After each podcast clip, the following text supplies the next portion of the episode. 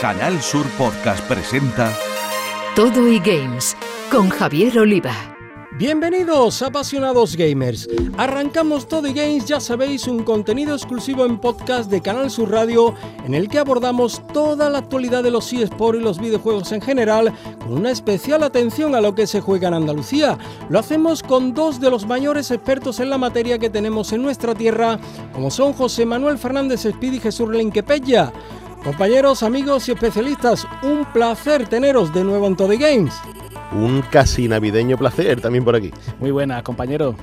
Tenemos preparadas muchas cosas interesantes, así que vamos ya con nuestro sumario.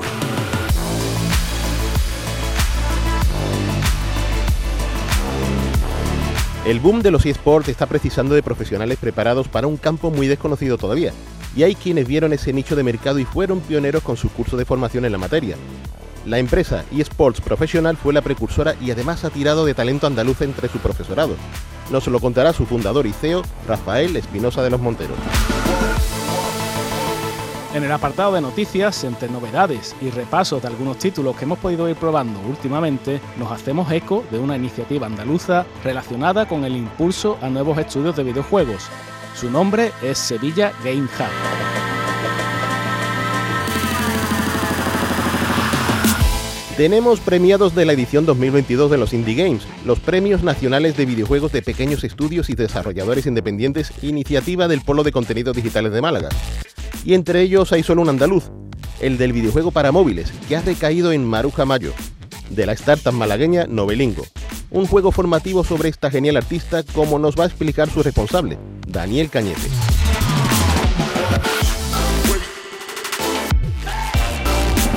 Y para terminar, vamos a echarnos unas cuantas partidas, solo que esta vez, y con eso de tener las navidades encima, vamos a dejar los retos para otro día y focalizarnos en novedades bien fresquitas, como son Need for Speed Unbound y el español Donut Open. Todo y Games.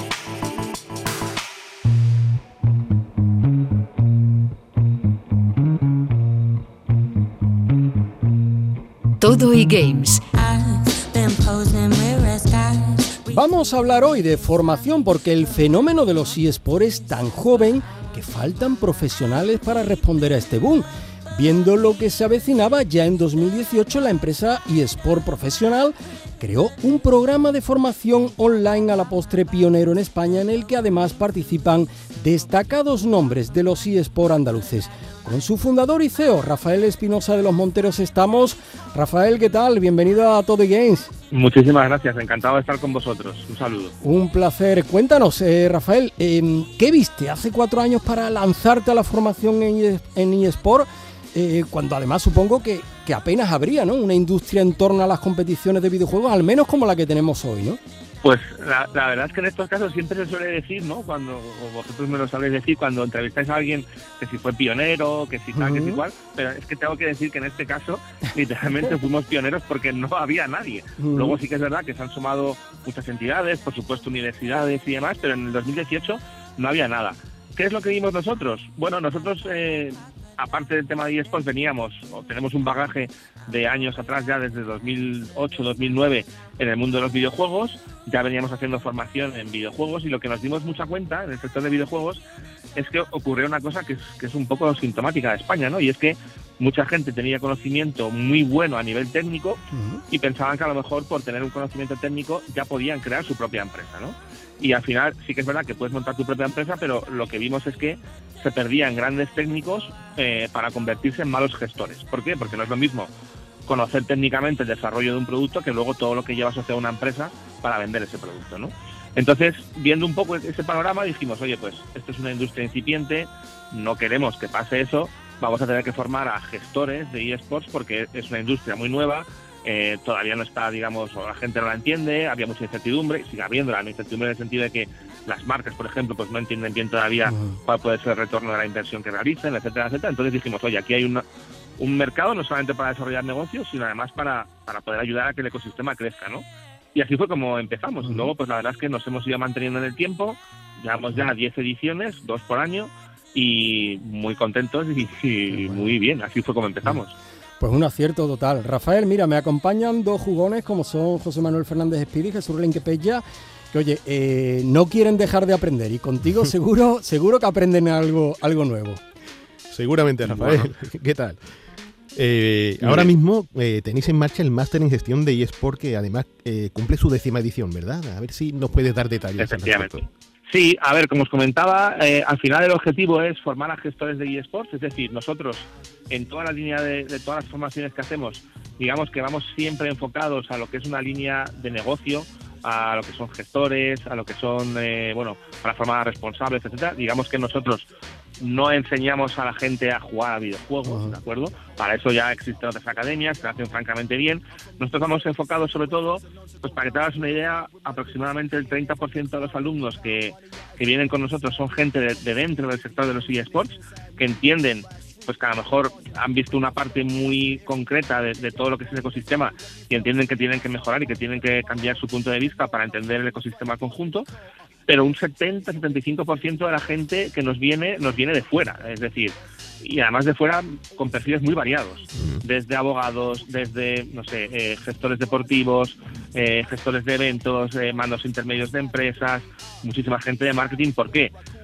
Bueno, no es que a lo mejor ellos quieran entrar o cambiar su profesión, pero sí que entienden que esto de los eSports es algo que les resulta muy interesante, que les puede ayudar a la hora de, realizar el trabajo, pues imagínate una agencia de marketing, ¿no? Pues tendrán que entender lo que son los eSports para luego poder hablar con las, con las marcas, etcétera.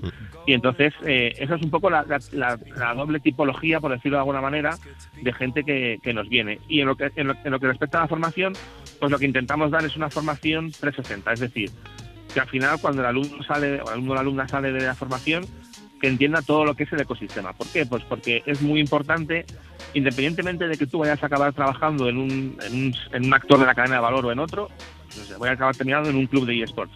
Pero necesitas conocer cómo funcionan las relaciones con el resto de actores de la cadena de valor, qué es lo que busca cada uno, cómo se relacionan entre sí, porque es un sector digamos, entre comillas, pequeño pero complicado, con lo cual, pues eso, vamos tocando, digamos, todos los palos, desde una contextualización, desde lo que es, eh, no sé, eh, digamos, eh, todo el tema de marketing, por supuesto todo un tema legal, es absolutamente fundamental, conocer, bueno, pues lo que puedes hacer, lo que no puedes hacer, gestión de clubes, gestión de competiciones, en fin, damos, como te digo, una, una, versión, una visión muy 360 para que puedan salir totalmente formados, que el objetivo fundamental al final, no lo olvidemos, que entiendo que debe ser el objetivo de toda la formación, no solamente es formarte, sino que además hagas con unas posibilidades laborales reales.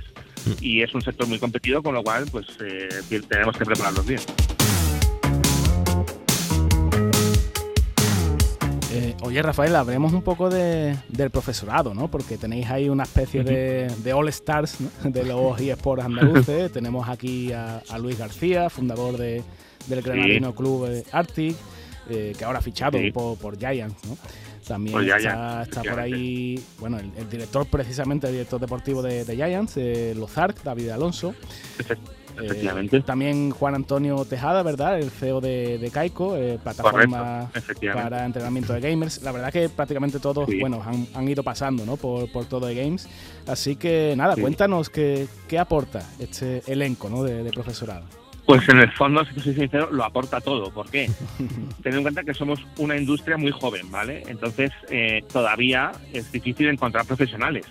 Eh, y de hecho, incluso me atrevería a decir que, aunque, aunque nosotros lo hacemos junto a la universidad y demás, intentamos hacerlo, digamos, con, la mejor metodología académica posible, pero ten en cuenta que todavía está, digamos, entre comillas, todo por escribir en, en, en los eSports, ¿no? Con lo cual, nosotros sobre todo nos centramos en profesionales para que puedan transmitir a los alumnos la realidad del, ecosistema. ¿no? Yo, que me perdonen a lo mejor los que no estén de acuerdo conmigo, pero creo que no, siempre es así, pero que muchas veces, digamos, la, formación tradicional, por decirlo de alguna manera, ¿no?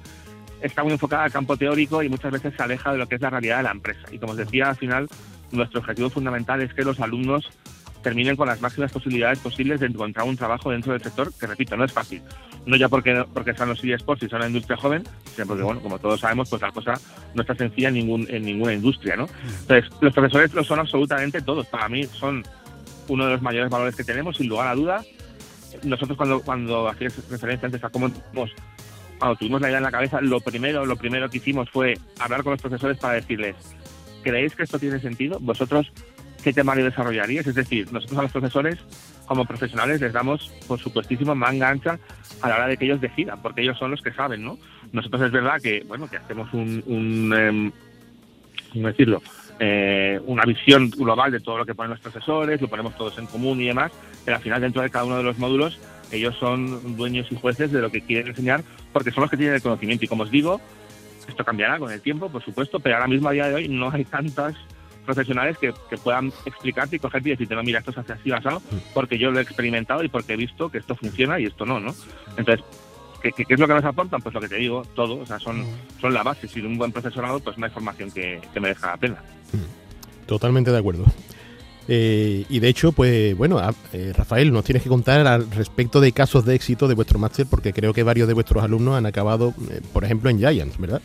Sí, a ver, nosotros tuvimos, pues a ver, mira, gente que acabase en Giants, recuerdo un caso extremadamente interesante. Esto creo que no recuerdo ya en qué, en qué edición fue, pero para que os hagáis una idea, nosotros hacemos dos ediciones al año, una que comienza en marzo y termina en julio y otra que ha comenzado ahora, la de, la de octubre, digamos, y termina en febrero, ¿no?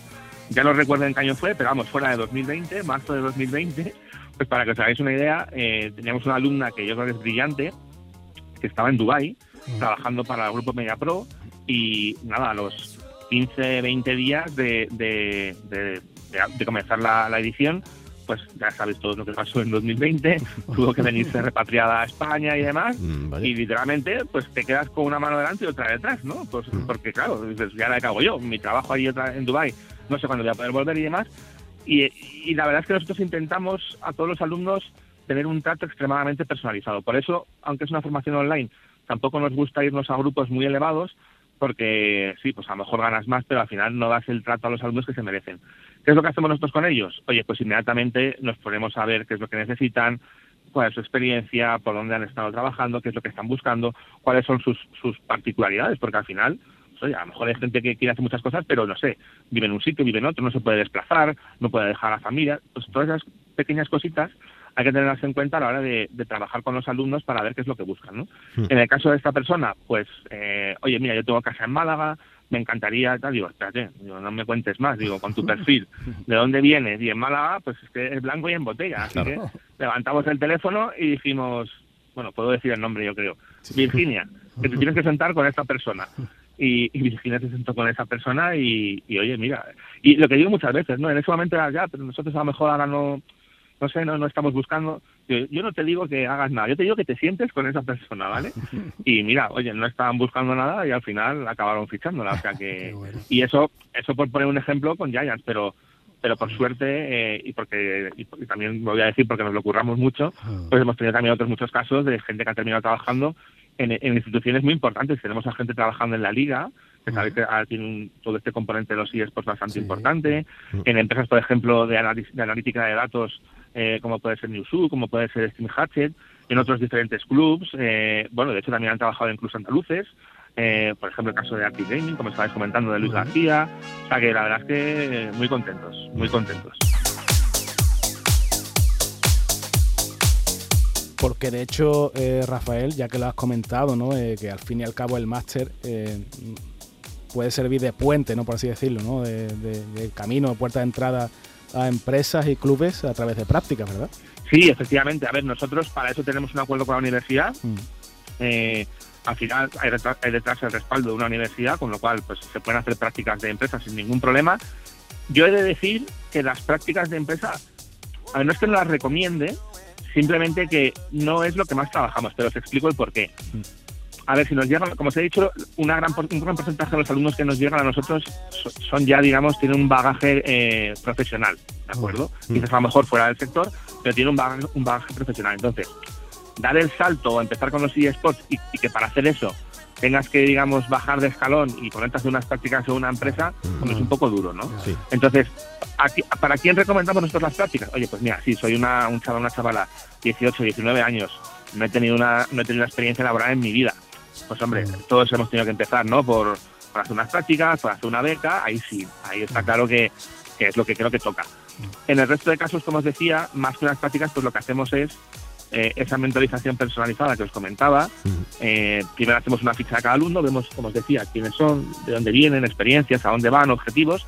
Trazamos una estrategia con ellos de, oye, pues mira, en función de todo esto, creemos que podría ser interesante hablar con esta empresa, con esta empresa, con otra. Al final, el sector tampoco es que sea tan, tan, tan, tan grande a nivel español, y nosotros, como habéis dicho, pues llevamos desde el principio, con lo cual nos conocemos a todo el mundo y al que no conocemos, pues levantamos el teléfono y seguramente lo encontramos rápido.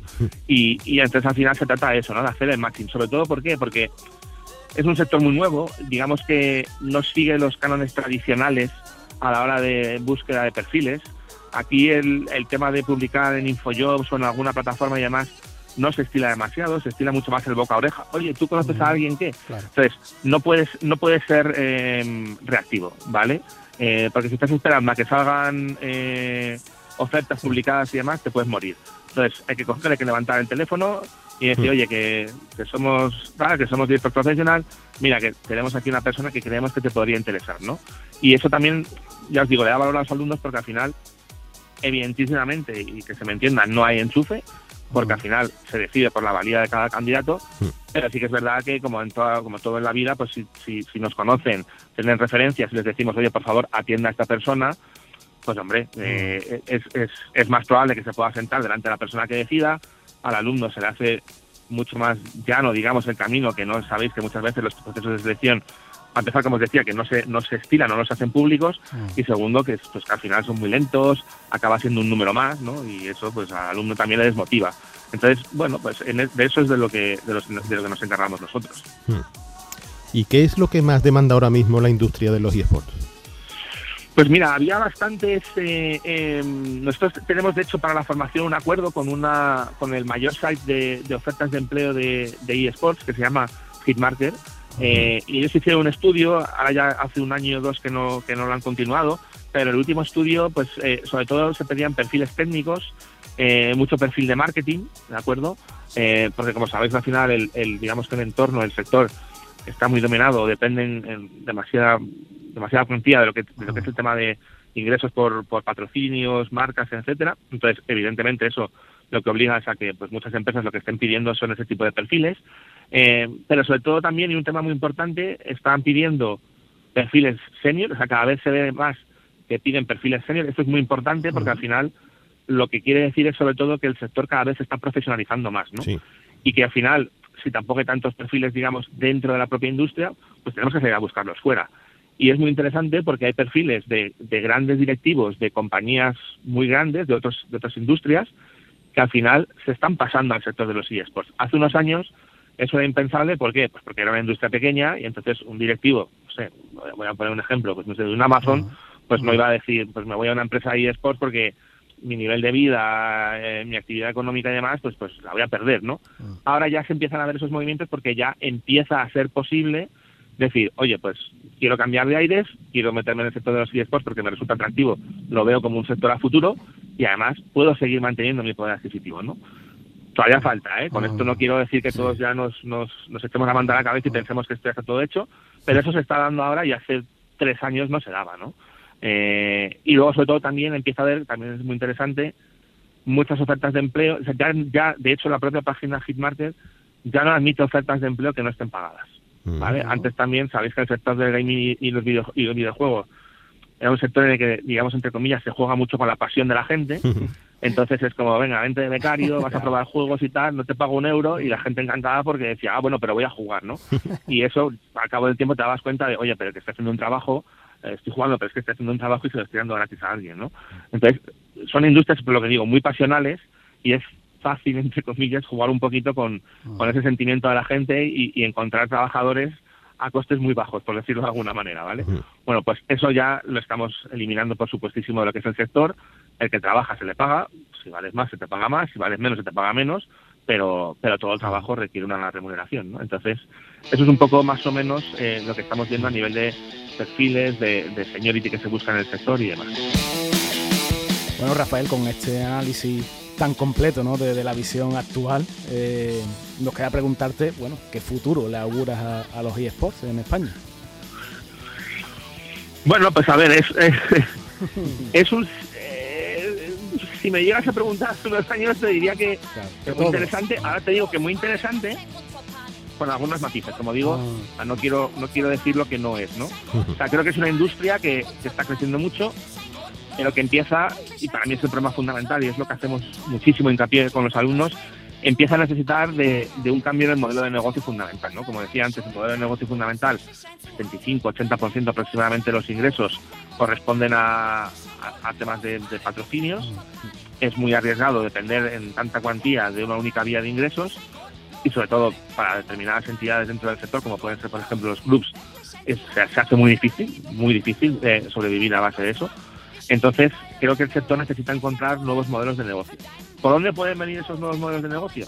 Y ahí también nos hemos, o por lo menos estamos intentando adelantarnos como hicimos en 2018. Pues aunque yo sé que genera mucha polémica, pero, pero todo el tema de blockchain eh, y tokenización. Y, y matizo aquí mucho nosotros no hablamos del tema de criptomonedas, es decir, eso es una, bueno, es una derivada de esa tecnología, eh, la derivada que nosotros estamos tratando y, por donde creemos que va a venir el éxito eh, y, un, y yo me atrevería a decir que incluso un, un nuevo punto de inflexión para el sector es por el tema de tokenización. Ya se han empezado a ver los primeros casos de éxito. De hecho, en España, y esto es algo que es, que es inaudito, ¿no? Porque siempre estamos con, mira, esta empresa de Estados Unidos, mira estos coreanos, mira tal. Bueno, pues en España eh, se ha dado el primer caso de éxito de la tokenización de un club de eSports, que es Cinqueso. Eh, esto no lo ha hecho, sabéis que los eSports como que todo el mundo dice, bueno, es que China, Corea, son originarios de allí y tal cual. Bueno, pues, pues no serán originarios de España, pero en España se ha hecho el primerito, que es que el primer, el primer club de eSports del mundo ha tokenizado sus flujos de caja, ¿no? Y existen unas posibilidades tremendas eh, con el tema de la tokenización de, abrir esos nuevos modelos de negocio para el sector. Hablamos de tokenizar flujos de caja de patrocinios, por ejemplo, hablamos de tokenizar derechos de imagen de jugadores, hablamos, por ejemplo, de servicios DeFi, muy ligados sobre todo también al tema de generación de contenido, que sabéis que es algo absolutamente bueno, pues fundamental y paralelo al sector de los eSports. Entonces, creo que el futuro viene por, por una correcta, y digo correcta porque, como todo en la vida, los primeros intentos, pues a lo mejor no han sido, hay que reconocerlo, los, los mejores, ¿no? Pero eso no significa que no sea interesante, significa que a lo mejor pues tardas un tiempo en, poder realmente enterarte de lo que es el potencial de la tecnología y unirlo a los eSports, ¿no? Y ya se empiezan a ver casos que, yo creo que nos van a dar muchas alegrías y para mí eh, la gran revolución del sector viene por ahí. Si me pedís mi opinión personal, yo esa es la que os tengo que dar a día de hoy. Pues Rafael Espinosa de los Monteros, que charla más interesante, fundador y CEO de eSport Professional, la plataforma pionera en España en la formación online en torno a la gestión de la industria de la competición en videojuegos. Rafael, enhorabuena eh, por la iniciativa, por la constancia en, esta especialización de, este mundo que nos apasiona. Y oye, muchísimas gracias por contarlo aquí en Todo y Game. A vosotros por llamarnos y encantado de estar con vosotros. Muchísimas gracias.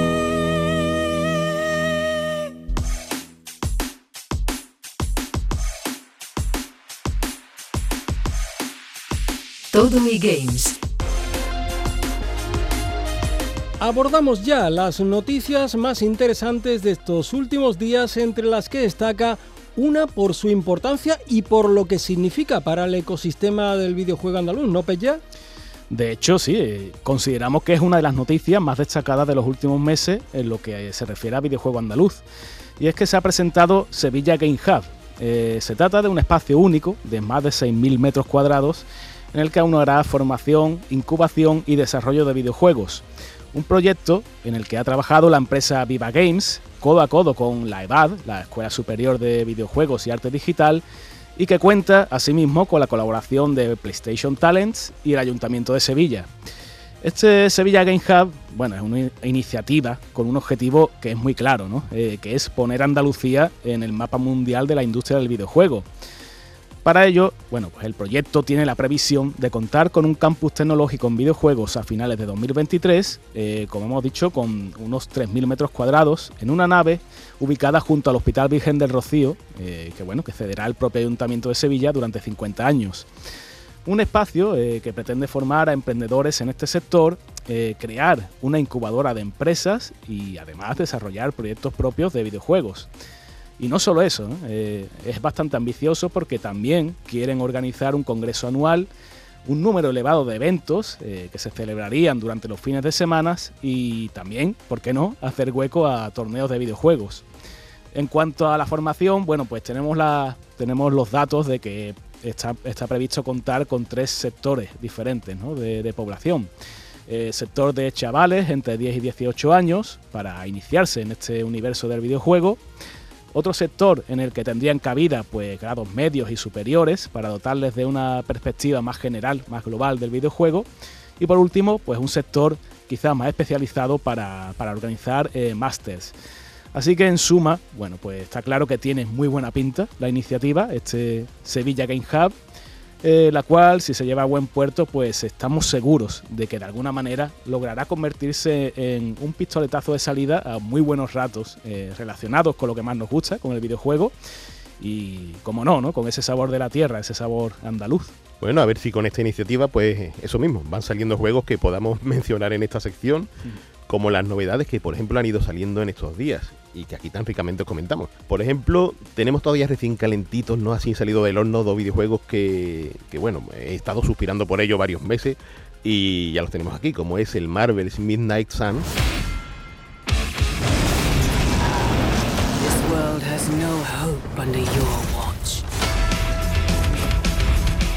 Eh, un título en el que los malvados terroristas de Hydra, ya sabéis, esta facción terrorista de los cómics Marvel y bueno, y por ende de las películas también, la lían parda e invocan a un demonio, a Lilith, una señora que desde luego no quiere hacer nada bueno en, nuestro plano dimensional. Y, bueno, lo que hacen sus creadores con este juego, que a priori pensamos en superhéroes, siempre pensamos en acción, ¿no? En cosas moviditas. Pues quizás cuando vemos que está detrás de este título la veterana Firaxis, eh, pues ya podemos empezar a pensar que hay estrategia, ¿no? Y de hecho son los creadores de la saga XCOM y lo que han hecho con este Midnight Suns es básicamente un XCOM de superhéroes. Y menudo juegazo, ¿eh, amigos? Menudo juegazo. Estrategia, toques de rol, una historia muy bien llevada en, lo que sin duda es un entretenimiento brutal que mola mucho, mucho, mucho, mucho. Me pregunto, Speedy, si tiene cabida la estrategia en, el día en el que estamos hoy, ¿no? Que parece un poco olvidada. Pues si es como la han hecho desde luego los señores de Firaxis aquí, eh, yo digo que sí, ¿eh? porque para empezar lo hace apto para propios y extraños, es un juego muy accesible, luego adorna cada, digamos, cada encuentro, cada combate con unas cinemáticas en las que profundizan las personalidades de los personajes, ¿no? De tal manera que no mm, logra esa empatía en la que te importa cada unidad, por así decirlo, ¿no? en el combate estratégico. Y, todo ello con unos valores de producción que, bueno, y encima Marvel, ¿no? Eso es una manera de introducir a. Es un gancho. Exactamente, exactamente.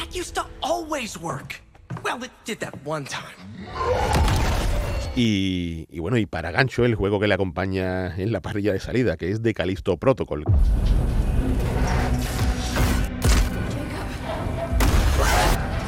La cosa más suave que veremos son ganchos y, en fin, es una cosa muy, muy heavy en cuanto a terror, en cuanto a, gore y estas cosas, ¿no? Y bueno, el caso es que estamos ante un juego, un esperadísimo juego de terror que, que desde que se anunció, pues estamos todos esperándolo como agua de mayo, porque viene de la mano de Glenn Schofield, que es el co-creador de la saga Dead Space. O sea, ya sabéis, estos alienígenas mutados que mezclaban, o sea, un poco como la cosa de John Carpenter, ¿no? Y de hecho se nota en el mejor de los sentidos en este de Callisto Protocol porque es muy parecido. Incluso llega a mejorar esa fórmula y bueno, el caso es que asumimos el rol de un tipo que acaba en la prisión de Hierro Negro, una cárcel de máxima seguridad situada en la luna de Júpiter. Y claro, eh, pasan cosas. Los presos comienzan a transformarse en criaturas monstruosas eh, lo normal, vaya, se lía parda. No nos queda otra que huir, eh, aferrándonos a un sistema de combate que mezcla los disparos, ¿no? la distancia con el cuerpo a cuerpo. Y bueno, también hay un pequeño factor de estrategia, podemos modificar nuestras armas, ¿no? gestionar, digamos, cómo vamos a afrontar los combates con las criaturas que también van evolucionando a medida que avanzamos en la aventura. Y poco más os puedo decir, más allá de que lo vamos a pasar muy mal, muy mal, muy mal, en el mejor de los sentidos, a lo largo de unas 15 horitas que es lo que dura este terror espacial en estado puro. Y muy recomendable. Dos juegos muy recomendables los que, los que han salido recientemente. Pero bueno, que aquí empieza a oler así como a Pirata del Caribe, ¿no, Petia? Aquí vuelve otra vez ese, ese Monkey Island, ¿no? Ese Return to Monkey Island. Eh, la vuelta a la aventura gráfica de toda la vida. la odisea del gran pirata, eh, Guybrush Threepwood, eh, muchos años después de, que se creara la saga original y de la mano de, bueno, de, los que lo inventaron, ¿no? de Ron Gilbert, de Dave Grossman, ahí está el señor David Fox también en, en el desarrollo. Y bueno, que, ya hemos hablado ¿no? varias veces de este juego, pero lo volvemos a traer a la palestra porque es que acaba de salir la versión para consolas, para PS5 y para Xbox One X, conservando, como no podía ser de otra manera, pues la frescura ¿no? de la versión original de PC. Y Switch, no nos olvidemos que también Switch, está Switch también, correcto, sí. es lo típico, ¿no? Eh, que, uno piensa que, que, esta, aventura originalmente saliera para PC, pero bueno, los, usuarios de consola está claro que, que tenían derecho también ¿no? a disfrutar de, de, este magnífico juego. Eh, porque bueno, yo creo que lo importante, más allá de, lo que hemos hablado otras veces, ¿no? de, esas ocho horas que, que, dura la aventura, esos hilarantes diálogos la historia y el guion marca de la casa, marca Lucasfilm, Lucasfilm la, la buena, ¿no? La, la, de, la de toda la vida, ¿no? Y el humor negro de, del guion de Gilbert, que a todo ello se une pues una interfaz muy cómoda, muy bien adaptada ¿no? a, lo que sería el mando ¿no? de, de cada consola. Eh, y claro, esas acciones contextuales que, que, nos permiten que, como digo, a través del mando podamos manejar a, a Guybrush y, y se convierta por fin en una parada inexcusable también para usuarios de consolas, si es que os gusta pues lo que es el sabor de la aventura clásica. No, y es que con esas firmas detrás la calidad está más que garantizada. Y, pero hablando de calidad, ¿os acordáis de aquel Nintendo Seal of Quality? Aquel sello que garantizaba la calidad de todos y cada uno de los lanzamientos de Nintendo allí de los años.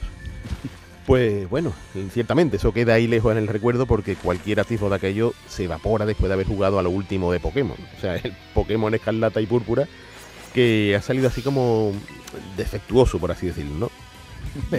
Eh, te has quedado corto, ¿eh? Sí, un poco, un poco. es que la nueva edición del título de Game Freak se ha estrenado en Nintendo Switch con muchos bugs, con problemas de rendimiento, lo cual por supuesto, como no podría ser de otra manera, pues ha provocado desde la indignación más justificada hasta las coñas más hirientes. O sea, esto se ha convertido en un auténtico meme andante en las redes sociales que la verdad nos ha hecho reír bastante con los, fallos que han enseñado porque o sea, personajes que se deforman, suelos que de repente se tragan a, tus personajes, a los muñecos, animaciones rotas, eh, un despropósito de talla mayor. Y, y, claro, Nintendo mientras en silencio. Hasta el momento en el que han lanzado una actualización que todavía está por ver si arregla el desaguisado, la 1.1.0 y bueno, ha entonado un pequeño mea culpa, se ha disculpado por los problemas, han dicho a través de su página web, dicen, estamos al tanto de que los jugadores pueden encontrar problemas, pueden encontrar, dice, eh, que afectan al rendimiento de los juegos. Nuestro objetivo es siempre ofrecer una experiencia positiva a los usuarios con nuestros videojuegos. De modo que nos disculpamos por los inconvenientes, nos tomamos el feedback de los jugadores muy en serio y estamos trabajando en mejoras para los productos. A ver, todo esto no dice nada del control de calidad de Nintendo. O más bien lo, dice todo, ¿no? Realmente, porque publicar un juego de esta manera, esto no se hace desde la ignorancia. Se hace con todo el conocimiento de causa de que lo que se va a colocar en las estanterías de las tiendas es un producto inacabado o fatalmente depurado y cosa que, oye, quizás se le puede perdonar a un producto indie, escaso de inversión y tal, pero a una grande como Nintendo va a ser que no para rematar esto, yo quiero hacer hincapié también en que, bueno, aquí somos fan de Nintendo todos, ¿eh?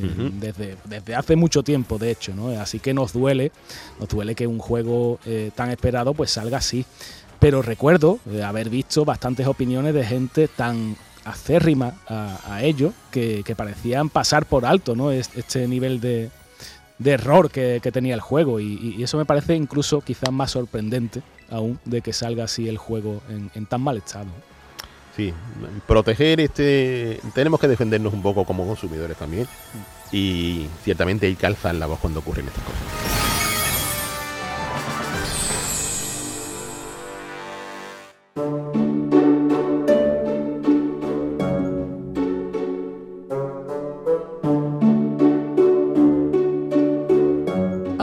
Semanas conocíamos a los ganadores de los Indie Games, los premios nacionales de videojuegos de pequeños estudios y desarrolladores independientes, iniciativa del Polo de Contenidos Digitales de Málaga.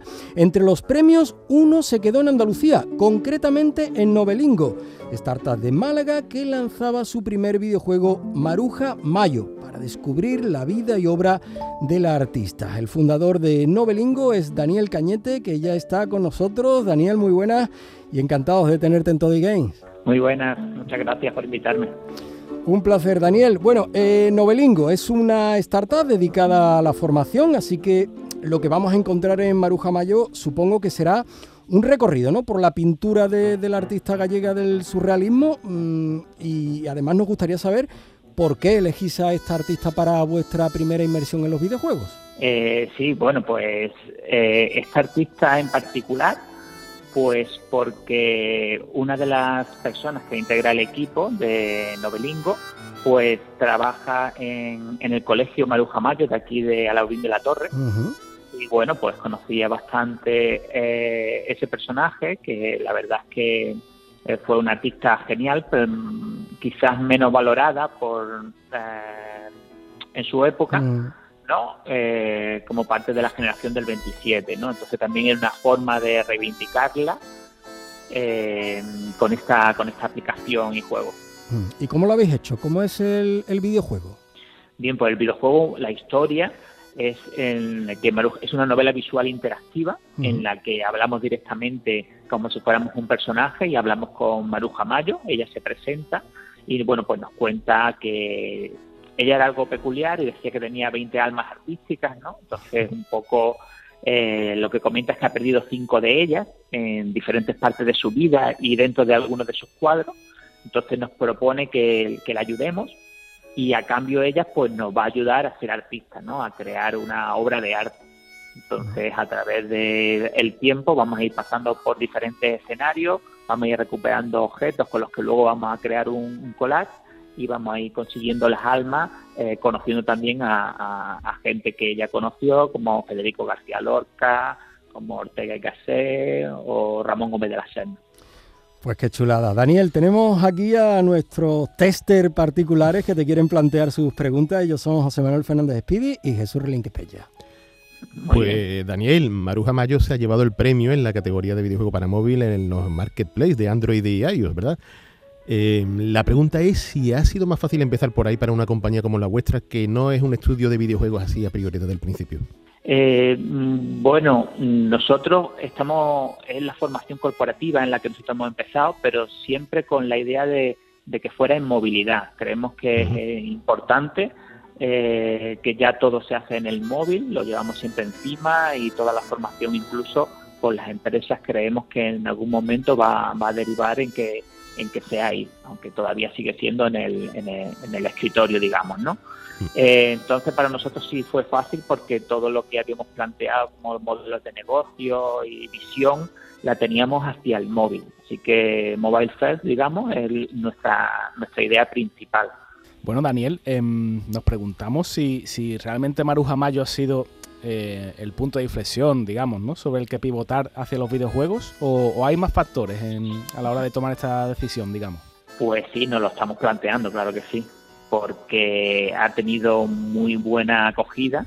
La verdad es que no esperábamos llegar a, conseguir estos premios también y cierto reconocimiento y queremos aprovecharlo. Y claro, mm, para aprovecharlo pues estamos haciendo, intentando ser lo más visible, em, recorriendo eh, exposiciones, eventos, eh, hablando con instituciones también y, y queremos eh, realizar videojuegos eh, para el mundo del arte sería una, una línea que tendría todo el sentido ahora mismo para Novelingo, porque mm, Maruja Mayo ahora mismo es como un ejemplo de todo lo que podemos hacer, ¿no? Entonces creo que el, el cliente lo va a ver claro si, si le interesa o no le interesa. Y siguiendo con Maruja Mayo y sobre todo atisbando el horizonte, ¿no? Lo que tiene por delante, ¿qué recorrido va a tener desde el punto de vista comercial? Bueno, eh, el juego es gratuito, era gratuito desde el principio. También conseguimos llevarlo a cabo por una subvención del Ministerio de Cultura y Deporte del, año 2021, ¿no? Entonces, siempre desde el principio se pensó que fuera gratuito. También es un juego corto, estamos hablando de unos 20 minutos de juego. Eh, y el recorrido es, intentar enseñarlo en la mayor parte de, lugares, hacer muchos talleres que estamos haciendo en diferentes colegios, museos, eh, eventos como el Talent Woman que estuvimos el otro día, eh, Mobile Week que vamos a estar en la semana aquí que, se realiza en Málaga y en cualquier otro colegio que, que, nos llamen. ¿no? De hecho, hay varios colegios del resto de España que nos han llamado, que quieren jugar al juego y para ello especialmente hemos hecho incluso una, una versión para PC, porque hay colegios en los que a lo mejor no tienen los dispositivos móviles y no pueden realizar el taller tal como lo hemos planteado y hemos hecho una versión PC también. Bueno, Daniel, ya has comentado un poco antes, ¿no? Que, quizás este Maruja Mayo, ¿no? Abre un, camino a una posible serie o saga, ¿no? De videojuegos con una temática similar. Así que nos preguntamos si ya tenéis en mente algún proyecto próximo con, nombre y apellido que se pueda comentar ya algo o, lo que puedas decirnos, ¿no? Sí, bueno, Maruja Mayo eh, se dividía en tres. Era, digamos, hay una aplicación que se llama Novelingo Art y dentro de ellas teníamos los diferentes juegos y el primero de ellos era Maruja Mayo, ¿no? Y luego también hay una plataforma en la cual se hace el seguimiento de cada uno de los jugadores en el que podríamos pues saber cuándo han terminado el capítulo, cuándo, cuánto puntuación llevan, etcétera, y pueden competir entre ellos, ¿no? Entonces tiene todo el sentido que dentro de esa aplicación haya más juegos, pero estamos esperando a que también ciertas instituciones o museos se, se vean mm, lo, lo, demanden, mm. ¿no? Es un poco eso. Tenemos otros proyectos que también estamos abriendo también de la parte móvil, ¿vale? Mm. Pues Daniel Cañete, fundador y CEO de Novelingo, la startup malagueña que ha sido la única andaluza premiada en los Indie Games del Polo de Contenidos Digitales de Málaga por el videojuego para móviles Maruja Mayo. Daniel, eh, enhorabuena ¿eh? y nuestros mejores deseos para esos futuros eh, proyectos que tenéis ya en mente. Muchísimas gracias.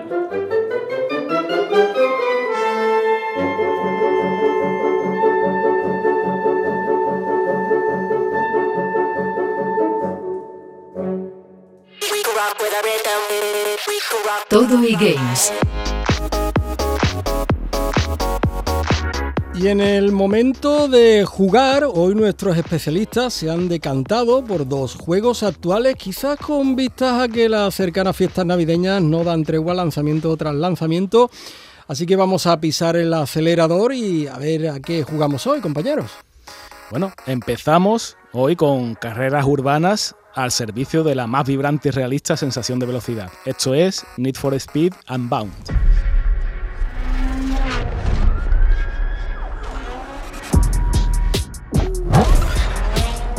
Tenemos, bueno, pues un batallón de, rapes en los que al jugador se requiere mucha precisión, ¿no? Eh, mezclándose con, con, un apartado gráfico lleno de color, de luces de neón y el espectáculo propio de circuitos urbanos en un mundo abierto, que al fin y al cabo es la tendencia de, los últimos videojuegos de conducción. Este, esta última entrega de, Need for Speed, bueno, pues mezcla todo esto como si fuera un, buen gazpacho, recurriendo, eh, como, como, vemos, a la clásica saga de, Electronic Arts y tirando de una desarrolladora que, la verdad es que ya tiene mucha solera en este género, ¿no? el género de las carreras, que es eh, Criterion. Esta nueva entrega, bueno, pues eh, busca sobre todo lucirse en los sistemas de, nueva generación. De hecho, eh, los jugadores de PC, de Xbox Series X y de PS5 van a poder disfrutar de 4K y de 60 frames por segundo sin bajadas aparentes y además, bueno, pues ese juego cruzado, ¿no? Entre, entre sistemas. Que yo digo que la verdad es lo mínimo que uno espera a estas alturas en, en un título como, como este Need for Speed, un título de conducción de, nueva generación. Ojo que, esto, por ejemplo, no se va a mantener en, Xbox Series S, que está ahí un poco a caballo ¿no? entre la generación pasada y la actual, porque en este modelo, pues, por ejemplo, las prestaciones no son las mismas, ¿no? Eh, la tasa de imágenes por segundo eh, baja. Y ya si nos vamos a la generación anterior, a PS4 o a Xbox One, bueno, pues ahí directamente es que no, va a funcionar, ¿no? ¿no? está disponible. Así que, como decimos, yo creo que es un paso lógico, ¿no? Que, supongo, supongo, iremos viendo poco a poco en, los juegos a partir de, ahora. Y bueno, eh, este Need for Speed que nos ofrece, pues algo clásico, ¿vale? Tenemos ese modo de un jugador con una historia que se va hilando a través de, nuestro avatar, que va a ir tomando diversas misiones por Lakeshore. Lakeshore es la ciudad ficticia del juego que, se parece mucho a Chicago, ¿no? Eh, como hemos dicho, planteamiento de mundo abierto, que hemos visto en, otros títulos. Y por otro lado, bueno, pues ese modo multijugador que está separado del modo historia, por así decirlo, con 16 jugadores online como máximo, participando en diversas pruebas. Eh, bueno, también tenemos aquí eh, la seña de identidad del juego, que son los elementos tipo cartoon, ¿no? tipo dibujo animado, eh, en este caso relativo a los personajes, que chocan con, el realismo que muestra todo lo demás, ¿no? escenarios y vehículos. Y además de todo esto, pues se mezcla también una serie de efectos especiales de, neón que nos recuerdan también a, a cómic, ¿no? a cartoon cuando el coche pues a lo mejor derrapa, suelta humo, o salta, coge una rampa, o choca es no sé, es una mezcla un poco curiosa. Al, principio parece que choca, pero la verdad es que funciona, por lo menos para que sea, para que tenga esa frescura, ¿no? Y se distinga de, otros juegos similares del género. Y es que, bueno, que Need for Speed, este Need for Speed Unbound ya es el número 30. Eh, estamos hablando de una saga, de la saga más veterana, ¿no? De la historia del videojuego. Y como hemos dicho, bueno, pues un poco o, bastante, diríamos así, continuista en cuanto a conducción, a la velocidad, la policía que está por ahí, ¿no? Arremete contra nosotros si, si la liamos mucho. El tema de la carrera urbana, bueno, señas de identidad de toda la vida de Need for Speed. Y la estética, como hemos dicho, muy particular de un juego que sin demasiados alardes, nada sofisticado, pues cumple bastante bien a la hora de, bueno, de cumplir nuestros deseos si buscamos un, juego, un arcade de carreras para estas navidades. Pues sí, la dirección artística que han tomado es muy interesante, pero realmente porque se tienen que desmarcar de la competencia, ¿no? De Algo tienen que hacer, sí. Tipo Forza Horizon y cosas así, pues hay que hay que quitarse. Pensaba que cuando ibas a hablar de la versión PS4 y Xbox One ibas a decir que se veían monocromos, ¿sabes? Fíjate los retro que somos por aquí. Sí. Pero bueno, eh, cambiamos totalmente de tercio, ¿eh? eh y ya se sabe que los juegos de terror nos molan un montón. Sobre todo a ti, a ti. Me, encanta pasarlo mal. y bueno, y el caso es que por partida doble, el título del que os vamos a hablar nos gusta especialmente en el sentido de que Donut Open, que así se llama el jueguecito, eh, encima es español, eh, está desarrollado por el estudio valenciano Nox Noctix y nos topamos de bruces con un desafiante ejercicio de terror y supervivencia, con un estilo que así a bote pronto recuerda bastante a lo visto en clásicos modernos como Resident Evil 7, o más cercanamente este videojuego de Granada, el Oxide Room 104, que recientemente ha pasado por aquí, combinado, combinando ese factor aventura con el estilo de los escape room, ¿no? Que al fin y al cabo, como ya mencionamos una vez, los skate room pues también se basan en los videojuegos, como aquel que dice. Y, es que en este caso, eh, cada vez que el usuario cruce una puerta del salón de la mansión en la que nos encontramos, pues entramos en lo que sería una capa distinta de cada área. Y sus enigmas, atención, cambian. De forma que cada partida pues se torna en algo distinto de, principio a fin. Eh, tenemos que tener en cuenta que Donut Open, que ha salido solamente por el momento para PC y PlayStation 5, luce de maravilla. O sea, gozaremos de una ambientación gráfica digna de elogio, eh, tenemos ray tracing, tenemos 60 imágenes por segundo, y eso contribuye evidentemente a que se nos ponga la carne de gallina, ¿no? Cuando cierto monstruo que hay en el juego, una cosa gigantesca y, bastante desagradable de ver, irrumpe en las salas, que empieza a romper puertas y tenemos que escondernos que si debajo de la mesa, que si en algún armario. Bueno, Mm, terror. Sentimos auténtico terror. Muy conseguido en ese aspecto, vaya que sí. Y aviso de que este Donut Open eh, está disponible en consola en edición física y merece mucho más la pena si tenemos en cuenta que no se han editado demasiadas unidades. Eh, es un título indie al fin y al cabo. Y yo me hice con él primero porque eh, nos gusta por aquí apoyar lo que se desarrolla en nuestro país. Y porque por lo otro, que es lo mejor de todo, es que me he encontrado con un survival horror que bien puede codearse ahora mismo con las mejores propuestas de, la actualidad. ¿eh? Por mucho que el título no sugiera lo contrario, os recomiendo que abráis vuestras puertas a Donut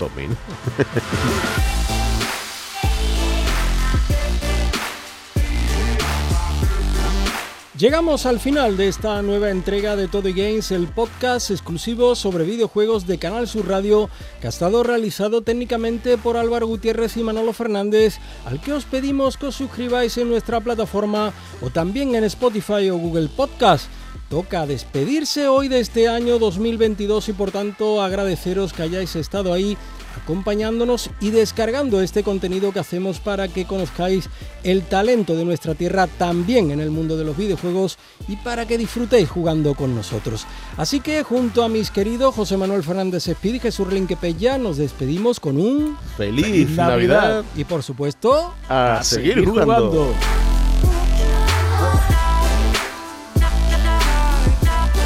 En Canal Sur Podcast han escuchado todo eGames con Javier Oliva.